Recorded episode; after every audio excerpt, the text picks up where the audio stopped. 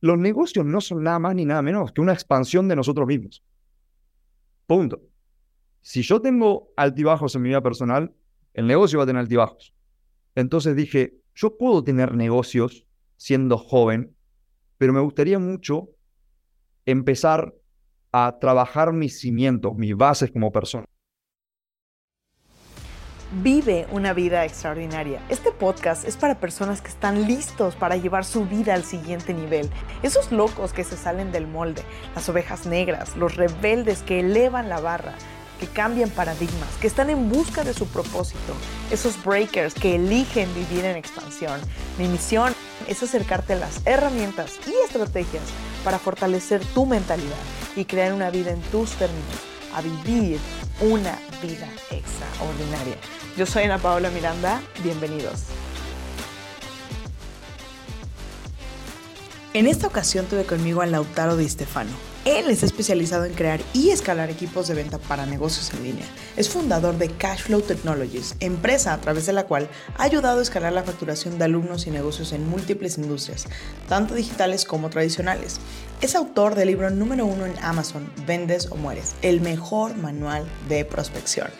Y la realidad es que en esta entrevista hablamos increíbles cosas. Hablamos de expansión, crecimiento, retos y cómo puedes utilizar tus fortalezas para vivir tu vida extraordinaria. Disfruté muchísimo esta conversación poderosa con Lautaro y si tú eres una persona que está buscando expandirse, sin duda tienes que escucharla.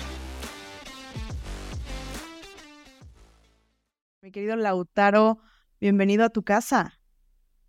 Gracias, Ana. Bueno, mil gracias por la invitación y el espacio. Realmente te agradezco muchísimo. Lautaro, me gustaría muchísimo comenzar esta entrevista y antes de entrar de lleno a lo que son las ventas, antes de que entremos a profundidad en tu especialidad, me gustaría preguntarte, ¿por qué la gente? Porque la gente entre este episodio escucha ventas, dice yo quiero aprender, pero ¿cuál es la realidad? ¿Quién eres tú? ¿Por qué la gente debería escuchar este episodio? Me encanta. Bueno, ¿por qué la gente debería escuchar este, este episodio? Porque según vieron la metáfora de la oruga que se hizo mariposa y vieron esas evoluciones increíbles, yo creo que yo soy el claro ejemplo de esa misma evolución, pero en humano. Es decir, si me vieras a mí hace 10 años atrás, no era la misma persona, pero ni a nivel de certeza, ni a nivel de físico, ni a nivel de seguridad, ni a nivel financiero, patrimonio neto, conexiones. Es decir, ¿Por qué? Porque la realidad es que yo salí del pozo. Y si alguien está en una situación igual o quiere progresar en cierta medida, yo sé algunas cositas por las cuales podría llegar a ayudarlos. Entonces, si hay alguna persona a la cual busca progreso, simplemente eso, entonces se tendría que llegar hasta el final. Veo que es un hecho y justo de ahí empieza mi segunda pregunta. Porque tú has llevado una transformación súper profunda, súper real, súper notoria. Y en este sentido, hace unos momentos fuera del aire hablábamos de la evolución y hablábamos del crecimiento y cómo vamos transformándonos y que es un hecho. Creo que soy una fiel creyente de que no ni siquiera podemos ser la misma persona que, que éramos el día de ayer. Eh, mayoría de la gente repite sus pensamientos constantemente y, está comprobado que el 99% de los pensamientos son los mismos del día anterior. Personas como tú y como yo y las personas que están escuchando estos episodios normalmente son personas que desean transformar y que están en constante transformación. Quiero preguntarte, ¿cuál es la diferencia y cuál fue el punto de arranque de ese Lautaro? Porque Sé que tus inicios fueron muy joven, tenías 19 años si no me equivoco. ¿Y cuál es tu inicio? ¿Qué fue el detonador en tu vida para elegir transformar versión tuya? Ok, primero y principal, estaba harto de comer harina. Estaba harto de comer harina, fideos, estaba harto de comer cosas que sentía que eran basura entonces estábamos mi madre, yo en mi propia casa, porque mi padre se había ido en mi casa, y fue necesidad pura. Es decir, estar molesto con mi realidad actual y decir, no tolero vivir así, no tolero comer un día más fideos, no tolero ver a mi madre llorar y trabajar hasta las 4 de la mañana cortando bolsas de plástico, como para ver si en algún momento de la semana nos podían dar carne Entonces dije, no tolero, no lo tolero. Estoy enojado, yo sé que tengo mucho más potencial para dar, sé que me espera algo mucho más grande que no es la realidad que estoy viviendo. Entonces dije, no me voy a quedar en el mismo lugar en el cual estoy, tengo que moverme. Entonces, principio, supervivencia pura. No te voy a decir que fue algo completamente cósmico o me llegó un mensaje del cielo. Fue supervivencia pura, es decir, necesito progreso. Quiero ayudarme a mí y a mi familia. Fíjate que resueno mucho con este punto que mencionas de, de no fue conciencia pura. No, claro, o sea, creo que como seres humanos hay dos cosas que nos mueven. Uno es el dolor o dos la motivación. Y coincido mucho contigo, al igual que en tu caso, yo vengo de, una crianza pues en la cual era doloroso, ¿no? Era doloroso. Y ojo, también es bien importante hacer esta distinción. Uno es la historia que te cuentas. Y dos es bien ser honestos, ¿no? O sea, el ser honestos de dónde venimos y, la posibilidad que tenemos de transformar esto. Ahora, en este dolor, en esto que empiezas a, vivir, este, estoy hasta el gorro, ya no quiero comer fideos, ya no voy, ya no soporto ver a mi mamá. ¿Cuál fue tu primer paso? Mi primer paso fue decir, ok, ¿qué se necesita para que mi mamá esté un poco mejor, para que mi hermana esté un poco mejor? Porque en mi casa éramos mi hermana, mi madre y yo. Entonces, ¿qué puedo hacer desde donde estoy como para mejorar un poco la situación para todos? Y lo primero fue, ma, yo no sé qué tengo que hacer, pero lo único que sé que quiero hacer cuando sea grande es algo para comer bien, para comer comida rica, con carne, con salsa, con lo que sea. Entonces dije, ok, primer paso, necesito dinero para comprar esa comida. Entonces empecé a pensar, ¿qué tengo que hacer yo? ¿Qué puedo hacer yo con los conocimientos que tengo hoy, con las habilidades que tengo hoy para generar dinero. Entonces, lo primero que hice fue, ok, conozco mucho de autos. Me gustan mucho los autos. Vi que un auto, yo estaba trabajando en un empleo tradicional y vi que un auto que estaba enfrente de mi empleo tradicional estaba siempre ahí y decía en venta. Y decía en venta, en venta, en venta. Pasaban los meses, yo estaba ahí como cajero y veía que el auto no se vendía. Entonces, yo sabía mucho de autos en ese momento y dije, era una mujer. Y le dije, hey, ¿te puedo decir, te puedo, te puedo hacer una pregunta, si yo te vendo el auto no solo por lo que lo estás pidiendo, sino un poco más caro, ¿no me puedo quedar esa diferencia? No, no necesito que me pagues, no te hago favores, no nada de eso, sino que te vendo el auto, te lo vendo un poco más caro y me quedo con esa diferencia. Entonces la, mujer, perdón, me dice, obvio, ¿por qué no?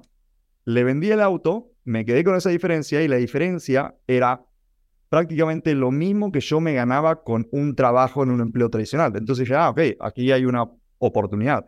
Entonces empecé a buscar más autos que decían en venta, como para llamar a los dueños y decirles, hey, ¿hace cuánto estás intentando vender este auto? Si yo te lo vendo rápido y te lo vendo más por lo que lo pides, más de lo que estás pidiendo tú, ¿me puedo quedar esa diferencia? Y entonces me decían que sí, y así empecé a hacer un poco de dinero a la par de mi trabajo tradicional. ¿En dónde vendías? No, en Marketplace, en Mercado Libre, en cualquier lugar, en cualquier lugar en el cual pudiera publicar un auto, yo lo publicaba por todos lados. 25 publicaciones del mismo auto, diferentes fotos, como para ver cuál llamaba la atención. Era simplemente acción masiva. Tampoco hacía algo muy distinto. Claro, es que me encanta, ¿sabes qué, qué, noto específicamente en esto? Que es, tomamos acción sobre lo que realmente deseamos. Y me llama mucho la atención porque justo hace unos días pensaba, eh, de repente yo me relaciono con personas de todas las edades. Y nosotros, como más jóvenes, hemos aprendido a hacer negocios en línea, hemos aprendido de qué manera puedo multiplicar y, utilizar los recursos, ¿no? O sea, lo, lo, muevo no solo aquí, sino en otros estados, hago las cosas de manera diferente. Y me llama mucho la atención porque creo que las limitantes que a veces otras personas tienen, sobre todo otras generaciones, a nosotros nos abre una gran ventaja.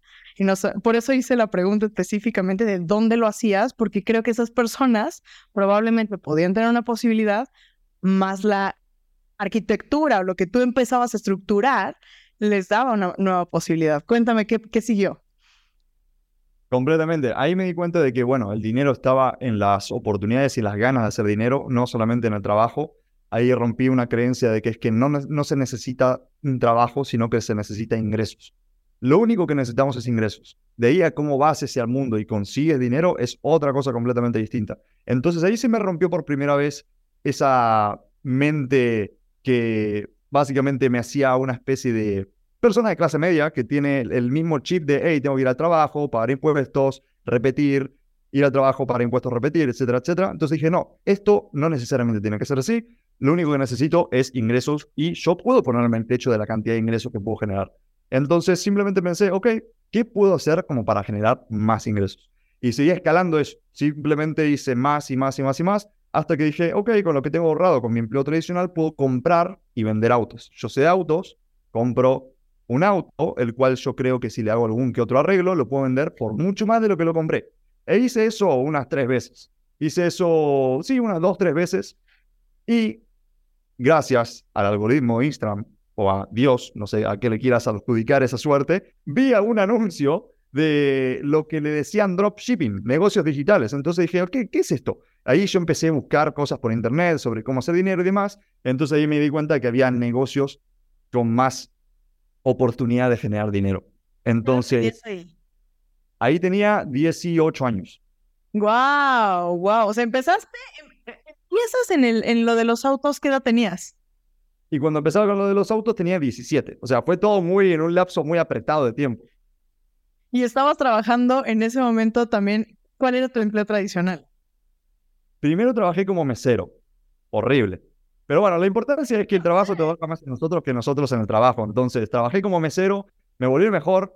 Después fui a trabajar como cajero en un lugar que hacían comida para mascotas. Entonces, de nuevo, me volví el mejor ahí. Y por lo menos me fui quedando con esos puntos de referencia pasados, que no importa, por más que yo esté en un trabajo de mierda, puedo volverme al mejor. Entonces, si me puedo volver el mejor aquí, me puedo volver el mejor en todos lados.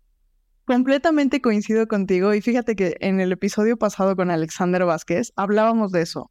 Hablábamos de no son tus condiciones, porque tú puedes elegir o puedes tener el peor trabajo en ese momento, pero ¿cuál es tu plan? ¿no? O sea, tú, tú tenías un plan específicamente en el cual yo no me voy a quedar aquí toda la vida. Y ese es el grave error o, la dilución que, que tiene mucha gente, que es, ya estoy aquí, ya me fregué. Sí, el, yo creo que el error número uno de las personas que están en un trabajo es pensar que están trabajando para otra persona. Tú por más de que tengas un jefe, nunca estás trabajando para otra persona. Porque vuelvo y repito, el trabajo trabaja más en nosotros que nosotros en el trabajo. Mi abuelo constantemente me decía, mira, Lautaro, no importa qué seas, así seas un barrandero, tiene que ser el mejor. ¿Por qué? Porque te vas a probar a ti mismo que puedes ser el mejor. Entonces, si das lo máximo, si das la milla extra, si eres el mejor en ese trabajo, ¿a quién le sirve más? ¿A tu jefe o a ti? Que te da ese nivel de confianza. Para mí es, a mí me sirve más. En fin, encontré los negocios digitales, vi que había mucha posibilidad de hacer eso, intenté hacerlo a la par de mi trabajo tradicional, perdí mucho dinero, hice mucho dinero y en fin, al momento en el cual me di cuenta que había mucha posibilidad y que estaba generando dinero, renuncié y me dediqué 100% a lo que es el emprendimiento digital. ¿Cuál fue tu primer gran fracaso? Mi primer gran fracaso fue todos los ahorros que había hecho con el auto, con los autos, con el trabajo tradicional. Creer que iba a hacer dos clics y hacerme millonario, entonces lo puse en Facebook Ads y lo puse y doblé presupuesto y doblé presupuesto en productos que yo creía que la gente necesitaba. Y no porque yo creía que esos productos estaban buenos, la gente lo iba a comprar. Y empecé a facturar cuando...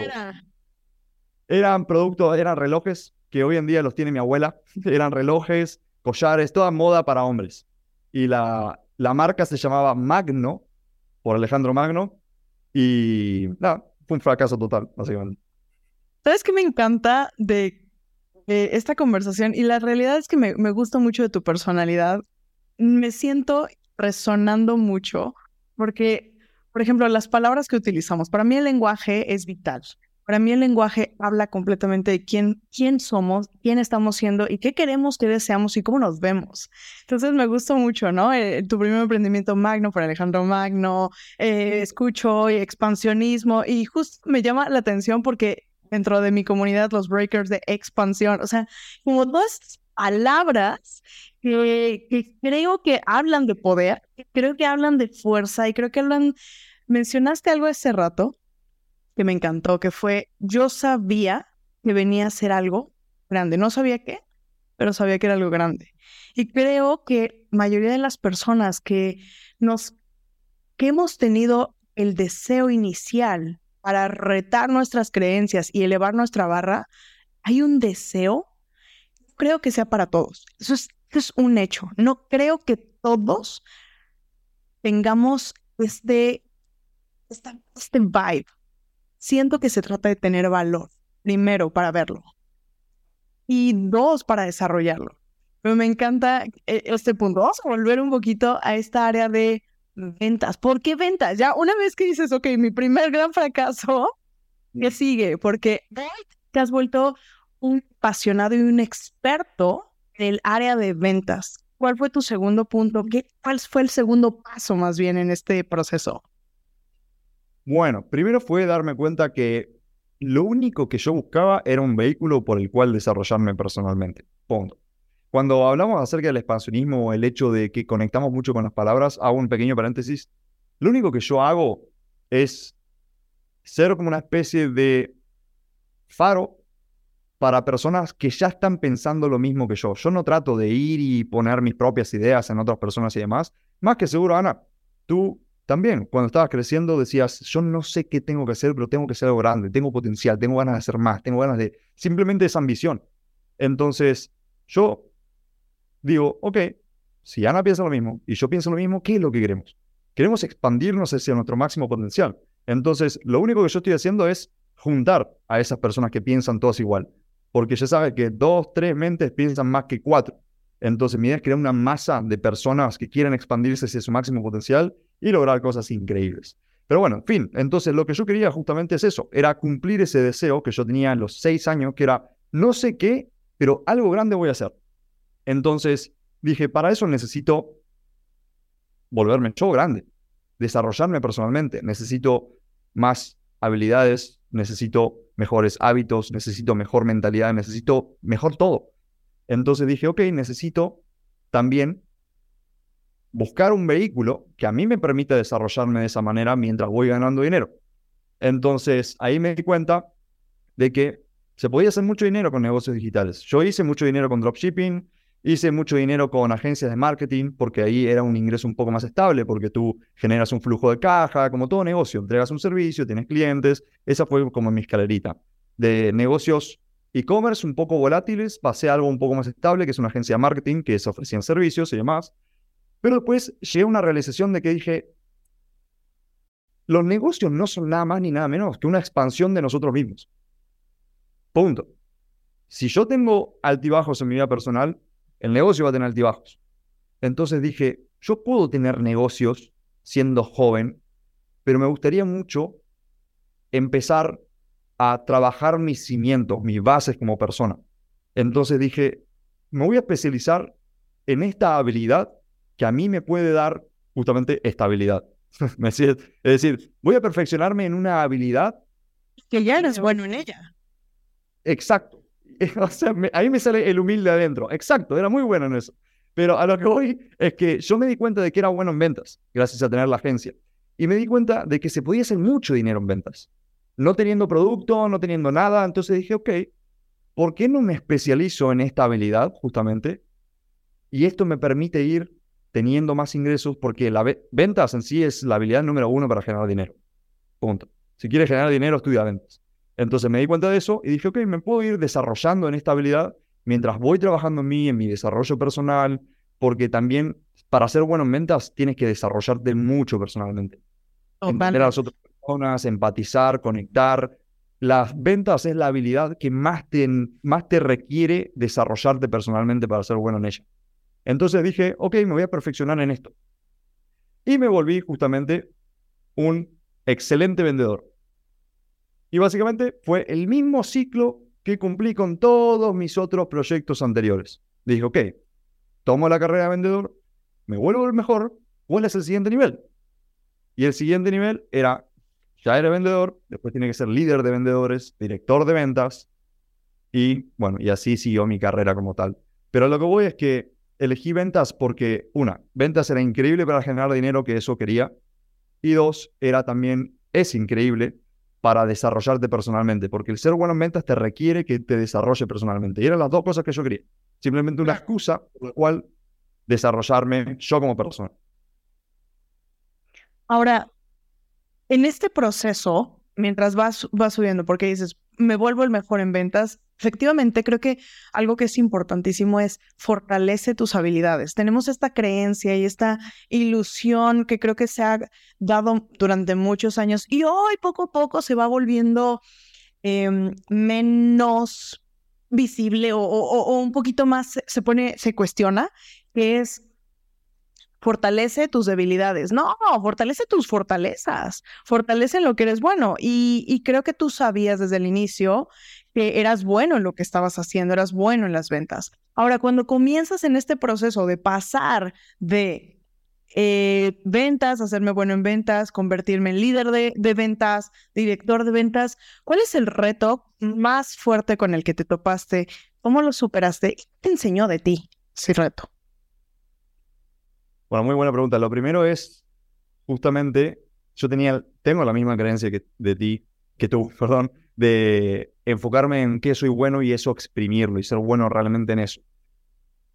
Después me di cuenta que cuando yo más crecía y más quería expandirme como tal, llegaban puntos en los cuales me encontraba con ciertas limitaciones. Que hay un libro muy bueno que se llama eh, Theory of Constraints, que ya de paso lo recomiendo, que habla acerca de que hay una teoría de que cada persona o cada empresa puede crecer naturalmente y casi sin esfuerzo hasta el punto de su siguiente limitación. Es decir, crezco, crezco, crezco, crezco, y hay una limitación. Entonces yo resuelvo esa limitación y ahí vuelvo a crecer hasta encontrar la siguiente limitación. Entonces, yo creo que mi primer desafío que me encontré, esa gran limitación, fue el hecho de tener que volverme bueno en cosas que no me gustaban para nada. Entonces... ¿Cómo cuáles? Como, por ejemplo, mi primer gran choque era que yo era un vendedor muy desorganizado. Mi foco era producir, producir, producir, producir, producir, y después me, tocó tener un director de ventas que era todo lo contrario. Era muy cuadrado, era muy matemático. No, pero Lautaro, eh, llena el CRM. No, te pasaste de llenar estos datos. Aquí no puede ser que vendas tanto porque no importa si vendes mucho, si dejas todo el CRM incompleto y bla, bla, bla, bla. Entonces al principio lo resentí y decía, pero ¿qué necesidad si te estoy dando dinero? ¿Para qué me haces hacer esto que no sirve? Pero después me di cuenta de que si yo quería seguir creciendo, eso era algo vital, porque ahora aprendí que el, llenado de CRM, propiamente dicho, le sirve más al vendedor que a la empresa como tal. Porque un vendedor que se apalanque de la tecnología como el CRM, luego va a tener más recordatorios, más fácil, va a saber por dónde dejó las cosas, va a estar más organizado, va a hacer seguimientos más sistematizados, etcétera, etcétera. Entonces dije, ok, yo resiento mucho a esta persona, pero está en el lugar en el cual me gustaría. Entonces, algo está haciendo bien. Entonces, tengo que ser humilde, tragarme mi ego y ver qué es lo que está haciendo que yo no. Entonces, absorbí, absorbí todo lo de él que me faltaba. Y llegué al punto en el cual estaba él. Y así sucesivamente. Es como que vas absorbiendo las cosas que incluso no te gustan hacer, pero te van a, llegar a ese, te van a llevar hacia ese siguiente nivel. Ahora, por ejemplo, Obviamente, mientras tú me estás hablando de esto, habla también mucho de cómo ibas creciendo y desarrollándote como persona. Creo que eso es un hecho, porque al final el tragarte el ego, el tragarte el, este, ah, o sea, aquí hay dos puntos que quiero mencionar. Es uno, sí o sí, el desarrollo personal es vital, es vital para crecer y ahorita me gustaría que volvamos a tocar esta, esta parte. Pero el segundo que es, muchas veces tendemos a creer que hay cosas que son más importantes que las otras. Y la realidad es que a mí me quedó muy claro esto específicamente de las cosas que no nos gustan hacer, que tienen que ver con papeleo, con cosas, y que también podemos aprender a verlas de manera diferente. Es una de las cosas que hoy yo trabajo mucho con mis clientes porque muchos de mis clientes son líderes, son personas que ya tienen una visión, una creación de expansión y el punto es cómo se van al siguiente nivel. Y coincido mucho en este punto de desbloquea tu limitación, libera tu limitación, crécete al, al problema y una vez que te has crecido, ahora sí vas a poderte ir al siguiente nivel. Pero creo que uno de los puntos con los que más me topo con esta gente de repente es que yo no tendría que estar haciendo eso.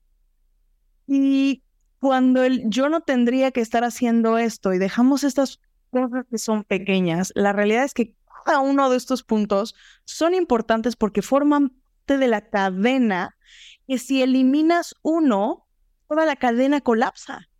Toda la cadena colapsa. Entonces, ¿qué es más importante, no? ¿El átomo o la molécula? ¿La molécula o el órgano? ¿El órgano o el cuerpo? ¿El cuerpo o la comunidad? ¿La comunidad o el planeta? Y cuando te vas a este punto dices, ¿cuál sería más importante? La verdad es que ninguno. Todos, exacto. O todos, o ninguno o todos, exacto. Así es. Entonces me gustaría regresar a dos preguntas específicas. Una respecto a tu desarrollo personal. ¿Cuáles son los básicos, los sí o sí y los no negociables en tu persona en cuestión de desarrollo personal? Y la segunda es, en este punto de tu trabajo y lo que, lo que elegiste hacer, ¿cómo te mantuviste en esta línea de ser fiel a lo que habías elegido? Ok. Bueno, primero en cuanto a los no negociables y por qué yo soy fiel a las cosas que elegí, creo que van muy de la mano. Creo que es autoconocimiento. La razón por la cual mis no negociables coinciden con lo segundo es porque mis no negociables son no puedo negociar ser yo menos. Es decir, si alguien me pida que me pide que haga menos de lo que me gusta hacer o que haga menos o apague lo que a mí me hace ser yo, es decir, hablar fuerte, no sé, ser extrovertido o ser expamentoso, estar por todos lados y ese tipo de cosas, si alguien me pide que haga menos de eso o tengo que yo hacer menos de eso para encajar en algún lugar, digo, no, esto no es para mí. Porque puedes cambiar un montón de cosas como, por ejemplo, yo te digo, creencias, yo no soy mis creencias. Hábitos, yo no soy mis hábitos. O incluso habilidades, yo no soy mis hábitos, todas mis habilidades. Yo eso lo puedo cambiar, adaptar, mejorar, sacar, poner, dependiendo de contexto, el momento, el lugar, lo que necesite. Pero mi esencia como tal, eso es inamovible. Entonces, mis no negociables es justamente lo que me hace Lautaro, mi esencia. Y la razón por la cual yo soy tan fiel a lo que a lo que yo elegí es justamente por mi autoconocimiento de mi, de mi propósito, de lo que soy, de lo que me gusta hacer. Yo lo simplifico mucho. Para mí, los humanos somos una criatura más de la naturaleza como tal. Al igual que un león, al igual que un colibrí, al igual que un... Tenemos sí diferentes cosas, pero Tú vele, tú vete a decirle a un león que deje de comer carne y coma trigo. ¿Ves? Ese vuelve Exacto, que se vuelva vegano. El león no va a sobrevivir. Puede intentarlo, pero no va a sobrevivir. Porque el león tiene sus cualidades, su propósito. El león hace las cosas de león y punto. Y la razón por la cual yo soy fiel es porque yo saqué todas las cosas que la sociedad había inculcado en mí y me di cuenta qué, qué soy yo, qué quiero hacer, qué me gusta. Yo hago lo que hago no por necesidad, no por eh, llenar algún vacío, no porque, no sé, eh, no me crié con mi padre, lo que sea. Yo hago lo que hago o me mantengo con lo que elegí porque es lo que soy. Porque es lo que haría si fuera misionario, es lo que haría si tuviera mi padre, es lo que haría si lo que sea. Es lo que a mí me hace feliz. Yo lo hago porque simplemente este es Lautaro siendo Lautaro. Punto. No hay razón por la cual elegir otra cosa. A mí me da placer hacer lo que hago. Fíjate que coincido totalmente con esto y de verdad yo creo que por algo, mm, por algo desde que yo te vi decís, este cuate me cae bien. Lo mismo digo, Ana. Creo que coincido muchísimo con tu forma de ver la vida porque efectivamente no somos nuestras creencias. Y, y ese es uno de los puntos que toco con, con la gente, ¿no? Que es, es el software con el que te has elegido correr. Porque, ojo, eliges correr, a lo mejor inconscientemente, pero te estás eligiendo correr con un tipo de software. Y eso se puede modificar. Pero acabas de mencionar esta parte de tu esencia, ¿no? De, y esta esencia del autoconocimiento de mi propósito, me encantó cómo lo, cómo lo externas. Porque creo que muchas veces no somos fieles a ese propósito, uno porque no sabemos cuál es. Estamos por la vida sin saber las reglas de la vida y sin siquiera observar cuál es nuestro papel en, ese, en, en la vida. Y dos, porque hay una frase que últimamente yo he estado hablando mucho con la gente que tiene que ver con la autenticidad. Porque la autenticidad no te asegura el éxito, pero la inautenticidad sí te asegura el fracaso. Y mayoría de las veces vamos por la vida tratando de encajar. tratando de entrar. A mí me sucedía mucho que desde niña yo era, yo era este, e, este cúmulo de energía, y me imagino que tú lo, tú, tú lo tienes y a ti te pasaba, que es, somos una bola de energía. Mm. Pero esta bola de energía es nuestro regalo. Exacto, sí, sí, sí, sí, sí, sí. Literalmente es eso. Es eso mismo. Completamente. Sí, cuando hablo acerca del expansionismo y demás, yo me imagino exactamente eso. Yo recuerdo cuando era pequeño que iba a la casa de, por ejemplo, mis abuelos o juntas familiares, las cuales yo sentía que literalmente tenía mucha energía aquí dentro del pecho y a veces estaba bueno porque la podías descargar o hacer cosas que te hacían que te desgastes o que te expresaras, pero había veces que no te permitían expresarte y decía, ah, Dios mío, tengo esto, ¿cómo lo saco? Entonces yo sé que hay personas, y al igual que tú, o sea, coincidimos por eso, que tenemos eso, es como esa bola de energía la cual no sabemos cómo expresarla. Entonces, lo que hago con el movimiento de este expansionismo que estoy creando, literalmente es un movimiento que de a poquito va tomando forma, al cual tú, Ana, o cualquiera que esté viendo esto puede buscar más información en expansionismo.com, es justamente eso, es cómo darle vida a esa bola de energía, a esa llama que tenemos dentro del pecho. Es nada más ni nada menos que eso. ¿Y sabes qué sucede? Que siento este punto desde, digo, últimamente el, el 90% de mis invitados somos personas que mencionamos esto que desde niños lo sentíamos. Yo creo que sí hay un llamado especial. Yo creo que sí, este, esta frase de Dios los hace y ellos se juntan, claro que es real. Porque muchas veces yo me siento como, como esta, este jonjolí negro, ¿no? Si tú pones un puño de jonjolí negro dentro del blanco, pues se va a revolver y a lo mejor sentimos que somos uno en un millón. Más. En el momento en el que separamos estos ajonjolís y los ponemos en, juntos, se puede hacer un gran movimiento. Y creo que, que, que, sin duda esta es la base, el que cada vez vayamos despertando más estas personas que sentimos. Eh, creo que si, si las personas que en este momento están escuchando y hay alguien que dice, yo me, me, me relaciono, justo es observar que esa energía es tu superpoder. veo así. Ahora, quiero preguntarte, en este aspecto, ¿en ningún momento tu familia llegó a etiquetarlo? Porque hoy se etiqueta, hoy se le pone el label de ODH, se le pone... Y, ojo, no estoy diciendo que un diagnóstico sea, sea malo, Creo que un diagnóstico es una forma de ponerle nombre a algo que ese diagnóstico no es quién eres. Volvemos al mismo, a lo mismo. No soy mis creencias, no soy mis etiquetas, no soy mis hábitos. ¿Cómo te fue a ti en ese sentido? 100%, es eso mismo y es más. A mí me han llevado al neurólogo y me han dicho que tengo trastorno de eh, déficit de atención por hiperactividad. O sea, que está literalmente todo el tiempo hiperactivo. Estoy todo el tiempo hiperactivo. Hay veces que estoy comiendo, estoy parado, hay veces que hablo más rápido de lo que tengo que hablar, etcétera, etcétera, etcétera. Pero lo que voy es lo siguiente. Hoy, o sí, hoy creo que fue, estaba escuchando un podcast que decía de que hay una explicación lógica para todo. Hay una explicación casi, casi que racional para todo. Solamente que para las cosas que no le encontramos explicación lógica y racional aún, le llamamos magia. Entonces, lo mismo pasa con este tipo de condiciones, llamémosle simplemente no sabemos cómo canalizarlas o no las entendemos al 100% como para saber cuáles son las, las aptitudes positivas de eso.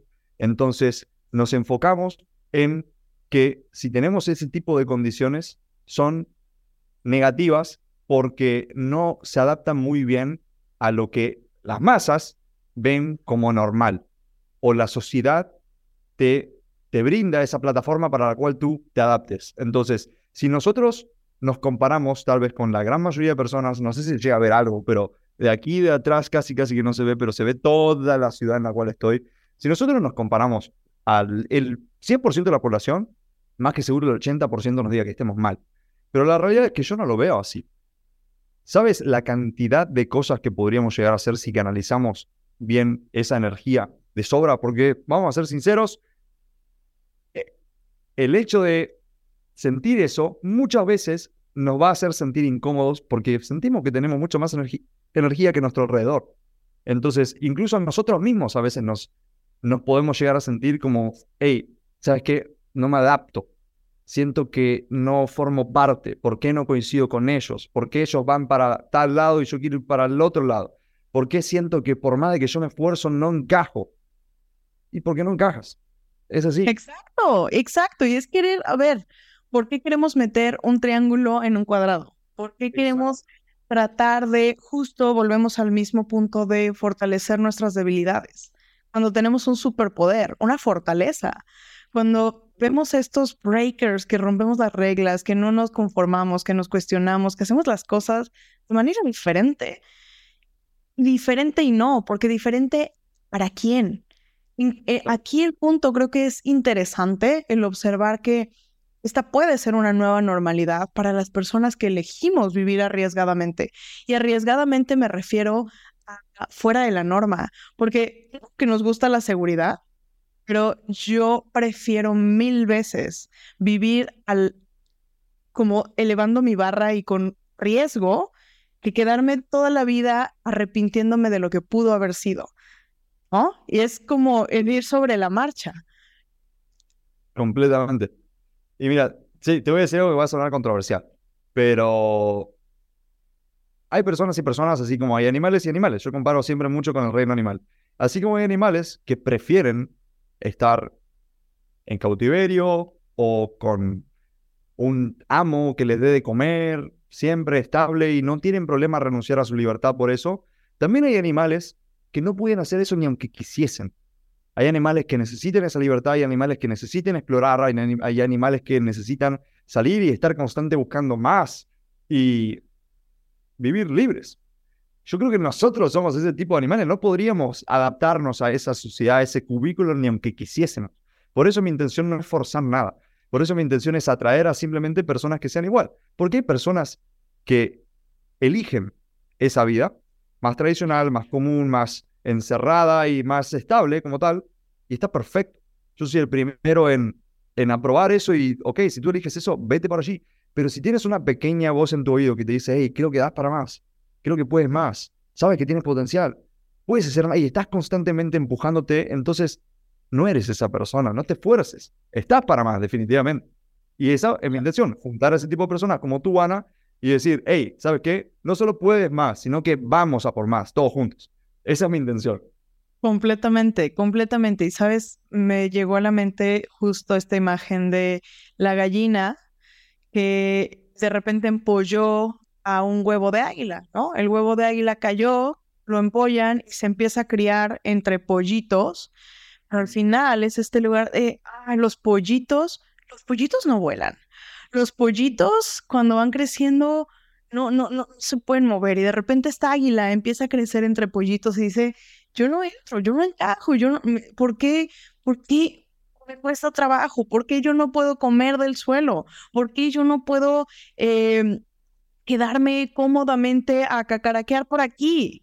Y, y es este llamado interno que yo lo comparo a un despertar. Porque hace, hace un momento mencionaste que cuando no hay una explicación lógica le llamamos magia. Y creo que esta situación funciona de la siguiente forma. Podemos vivir dormidos toda la vida. Podemos vivir en, en el sentido de, de, adormecernos y nos adormecemos de distintas formas, con pastillitas, con alcoholito, con eh, droguitas, con vicios, con televisión, con relaciones eh, eh, inconformes, nos vamos durmiendo, nos vamos adormeciendo, durmiendo la píldora, poniendo morfina en el dolor constantemente. Pero en el momento en el que elegimos despertar, en el momento en el que decimos, a ver, y dejamos empezar a dejar brillar esta luz que existe dentro de nosotros y empiezas a despertar, es en ese momento en el que las cosas no vuelven a ser iguales no vuelve a ser nada lo mismo. Comenzamos a sentir el fuego y empezamos a sentir esta pasión. Y es en, el en ese momento en el que realmente por primera vez probamos las alas y decimos, hey, esto se siente bien, ¿no? Esto se siente diferente. Esto se siente como vida. Y esa, el despegar y emprender el vuelo y empezar a ver que no solamente tienes vuelo, sino que no estás para cacarequear, que no estás para comer del suelo, que no estás para comer gusanos, sino estás para ir por lo grande, por las presas, para vivir en el, para vivir en lo más alto de la montaña. Es un momento en el que realmente elegimos vivir y elegimos sacar lo mejor de nosotros. Lautaro, me gustaría preguntarte, ¿cuál ha sido tu momento, tu momento de águila? ¿Cuál ha sido, cuál fue ese momento en el cual dijiste, yo no soy una gallina, soy una águila? Me encanta. Me encanta cómo describiste todo eso, Ana. Es literalmente así como se vive. Y mi momento me lo acuerdo perfecto. Estaba con mi madre justamente haciendo la fila para pagar impuestos. Me acuerdo, estaba perfecto. Estábamos en la fila de Vapro para pagar justamente la luz. Y yo no sé qué edad tenía. creo que tendría unos nueve años. Y estaba haciendo la fila justamente. Y como siempre, estaba ansioso. Estaba así, no que me quiero ir, no que acá, no que esto, que no que lo otro. Y digo, ma, no puede ser puede ser que la vida sea esto. Todos los meses es exactamente igual. Tenemos que venir acá, hacer fila para pagar, para después ir a trabajar, ganar poco para venir aquí y que se nos vaya todos los impuestos. No puede ser que esto sea así. No puede ser. ¿Hay algo más? O sea, definitivamente tiene que haber algo más.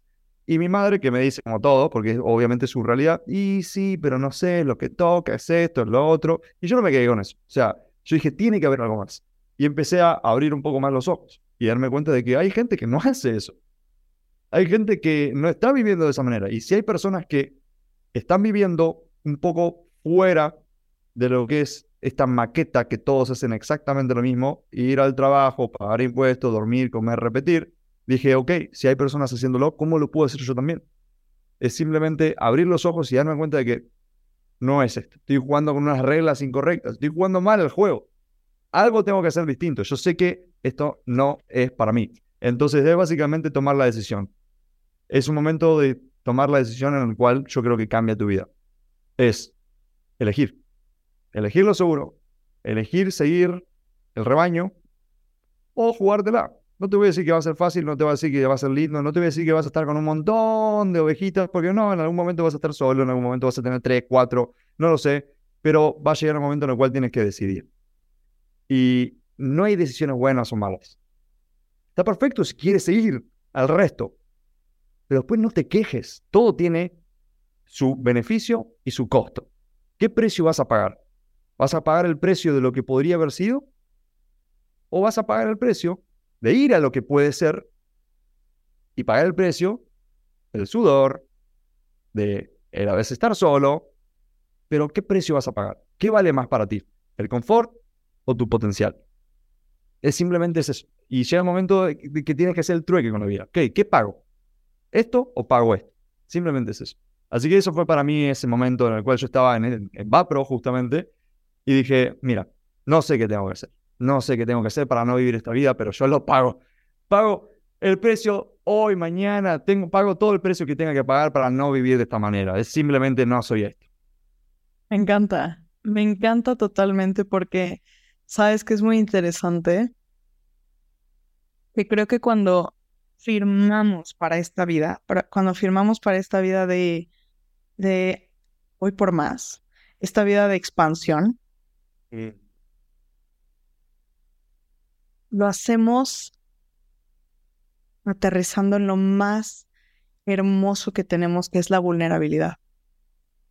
¿Por qué es la vulnerabilidad? Porque nadie nos asegura que vamos pero yo prefiero morirme en la raya a quedarme pensando qué hubiera pasado si lo hubiera intentado. Tal cual. Quiero preguntarte, mi querido Lautaro, ¿cuál es el impacto que tú quieres dejar en el mundo? Siéndote honesto, me encantaría hacer cosas realmente grandes, como te había dicho. Me encantaría hacer un movimiento que llegue a todo el mundo, me encantaría tener una empresa que facture millones de dólares, me encantaría hacer todo eso, pero el impacto que quiero dejar yo en el mundo es simplemente ser yo al 100%, ser Lautaro lo mejor que puede llegar a ser Lautaro. Punto. Es expandir justamente mi ser, asegurarme de hacer lo mejor posible desde donde estoy, con las herramientas que tengo y con mis dos manitos. Entonces, ese es el mejor regalo que le puedo dar al mundo. Ser mi mejor versión. Punto. Tener la mejor mente inquebrantable, sólida, que va por lo que quiere y nada la quiebra, tener también el mejor físico. O sea, ver hasta dónde puedo llegar. ¿Qué tan rápido puedo ser? ¿Qué tan fuerte puedo ser? ¿Qué tan grande puedo crecer? No lo sé, estaría bueno descubrirlo. Mismo también con las finanzas, con las relaciones, ayudar lo mejor posible. Es ser yo al 100%. Literalmente ser yo al 100%. Ese es el mejor regalo que creo que le puedo dar a cualquiera. A mi mamá, a mi hermana, a mi padre, a mi pareja, a ti, Ana. O sea, no estaríamos hablando si yo no estuviera buscando ese potencial. Entonces, yo creo que, vuelvo, repito, los negocios, los movimientos, las marcas personales, todo, no es nada más ni nada menos que una expansión de nosotros mismos. Entonces, si yo quiero crear un movimiento grande, tengo que trabajarme a mí lo más posible. Entonces, ese es el regalo que le quiero dar al mundo. El mejor Lautaro de Estefano Fernández que pudo haber existido. Me encanta, me encanta completamente. Y efectivamente resueno completamente. Me gustaría preguntarte, ¿qué, dice tu mamá de ti? Y por suerte dice muchas cosas en su Instagram que lo publica, así que cualquiera que pueda, que quiera ver qué, qué piensa de mí, podría ir a su Instagram como tal. Mm. Pero sí, obviamente dice que está orgullosa, que, que sí, que está orgullosa de, del hijo que tiene y sobre todo que está orgullosa de que hice todas las cosas que en algún momento le dije que iba a hacer. Yo, por mí. Amo. Amo completamente.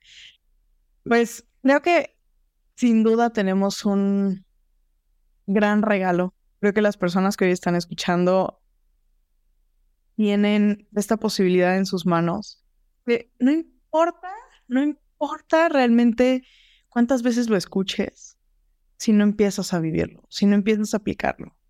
No importa, creo que allá afuera existen N cantidad de recursos, N cantidad de estrategias y, así como tu libro, que, ahorita me gustaría que nos platiques un poquito de dónde lo conseguimos, cómo podemos acceder a él.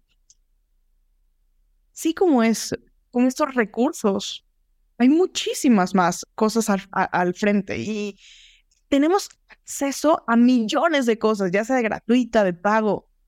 Creo que la clave principal para una persona que quiere transformar y vivir una vida extraordinaria, empezar a vivir su vida en expansión, es elección. Esta elección que mencionaste hace un momento. Esta elección de convertirse en su mejor versión y vivirla todos los días. No vivirla por alguien, vivirla por ti mismo vivirla porque, porque tú lo mereces, porque con este trabajo de todos los días vas a conformar y a transformar la vida primero personal y la vida de muchas otras personas, porque no sabes quién está viendo. Yo creo que, y soy fiel creyente realmente, de que no tenemos idea de, todas las personas a las cuales impactamos sin darnos cuenta. Completamente, es eso mismo.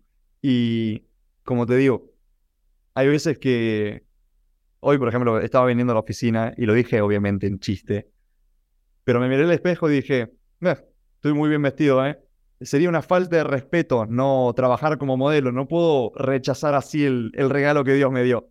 Pero lo que voy es que lo mismo pasa con las habilidades. Obviamente eso es un chiste. Pero lo, mismo pasa con los... con las también aplica, lo cargamos. Sí, también aplica. Si alguien me quiere, no sé, pagar por algún modelaje, lo acepto. Súper recibido. Pero lo que voy es que lo mismo pasa con tú, con tu potencial, con tu persona.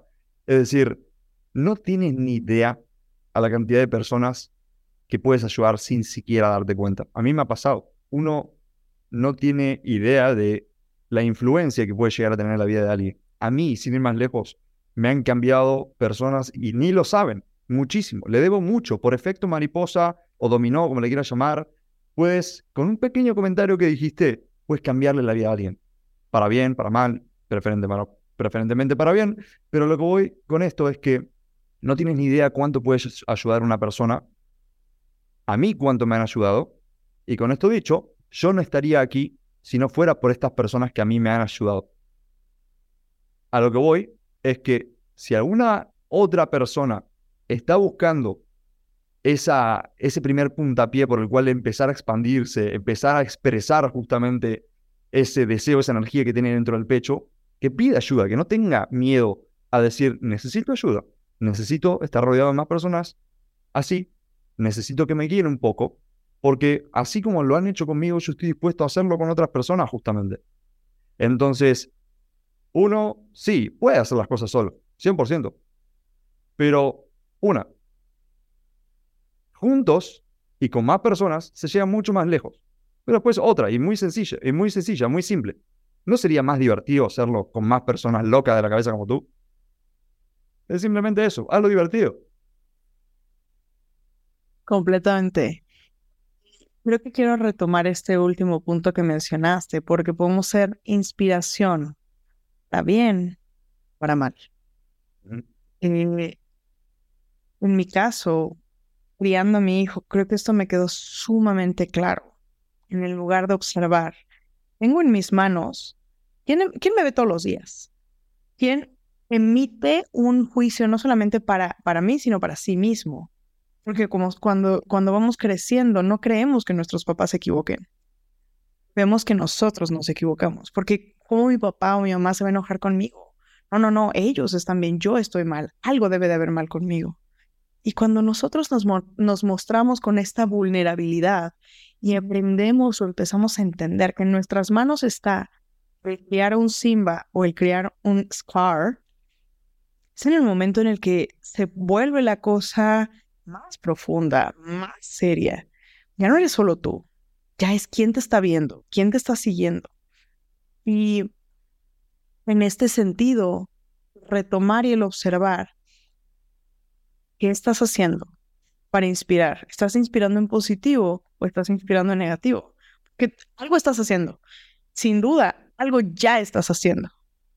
Mi querido Lautaro, realmente ha sido súper rica esta, esta charla y me gustaría que nos platiques un poquito. Cuéntanos, eh, platícanos de tu libro, cuéntanos de qué va, cómo comienzas y dónde lo podemos encontrar.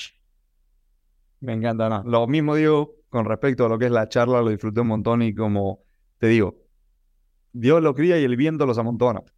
Eh, yo creo que en ese sentido resonamos exactamente igual y por eso está bueno el hecho de este, este tipo de sinergias y expandir ese mensaje. Porque, vuelvo repito, hay más personas que piensan exactamente igual que nosotros. Yo no forcé lo que tú me has dicho en ningún momento y has usado las mismas palabras que uso yo. Entonces, es como que somos lo mismo. Simplemente no lo sabíamos. Entonces, en cuanto al libro, el libro que se llama Vendes o Mueres fue básicamente diseñado para cualquiera que necesite un puntapié, una ayuda, un salvavidas, porque está en la lora, básicamente, y no sabe cómo empezar a, a ganar en la vida. Yo no soy coach de vida, yo no soy ningún tipo de gurú del desarrollo personal ni nada de eso.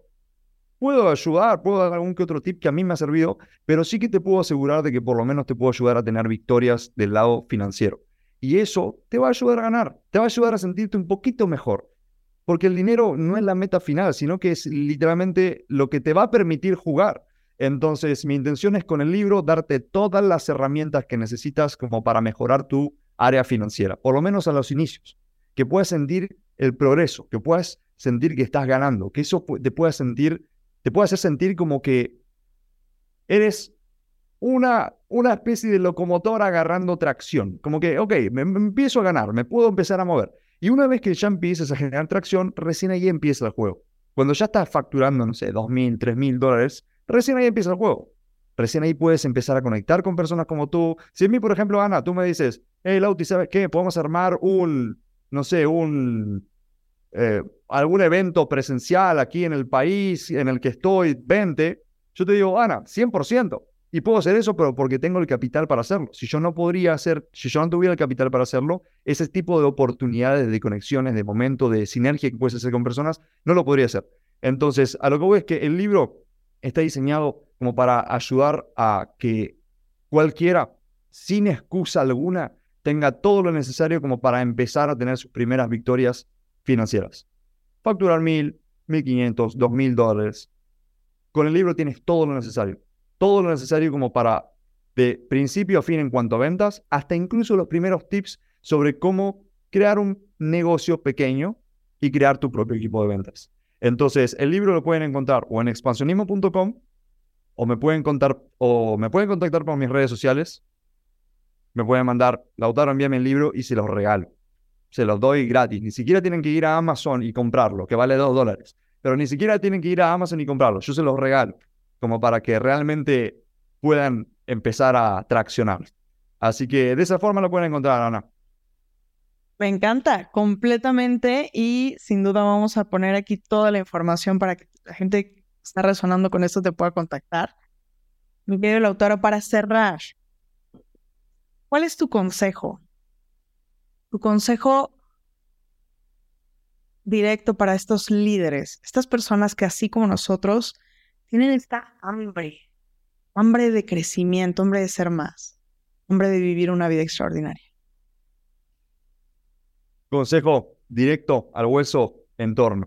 Rodéense de personas como Ana, personas de que los impulsen a ser más ustedes mismos, ser mejor constantemente que estén en crecimiento y rodéense de personas que los inspiren a desarrollarse y expandirse en todas las áreas de su vida. Así que simplemente si les puedo dar un, un consejo sobre cómo pueden mejorar su vida drásticamente, es cambien su entorno drásticamente y rodeense de personas de, de esta madera, por así decirlo. Personas de que no le van a decir, hey, métete el molde, métete en caja, tú, te metes aquí porque tiene que... No, rodéate de personas que te digan, hey, ¿sabes qué? Tal vez sí que tienes potencial, ¿por qué no empujas? ¿Por qué no haces eso que se te da bien? Entonces, simplemente eso, rodéate de personas así por lo menos tres meses y dime qué tal te fue. Creo que es vital si tú te rodeas de las personas que van a tener este crecimiento y te van a ayudar a, llevar a, llegar a esta expansión, sin duda vas a estar en otro lugar completamente. Mi querido Lautaro, ha sido un gusto, un placer de verdad esta entrevista contigo y bueno, vamos a dejarles aquí toda la información para que puedan contactar a Lautaro y de verdad quieres estar cerca de una persona con poder, con integridad y con congruencia. Y gracias, Ana. Hey, si te gustó este episodio, síguenos en la plataforma que más te guste para escuchar tus podcasts y comparte, comparte con estas personas con las que quieres que vivan una vida extraordinaria. Únete a nuestra comunidad, encuentra el link en la descripción para unirte a nuestra comunidad de Breakers de expansión. Te mando un fuerte, fuerte abrazo, nos vemos en el próximo episodio.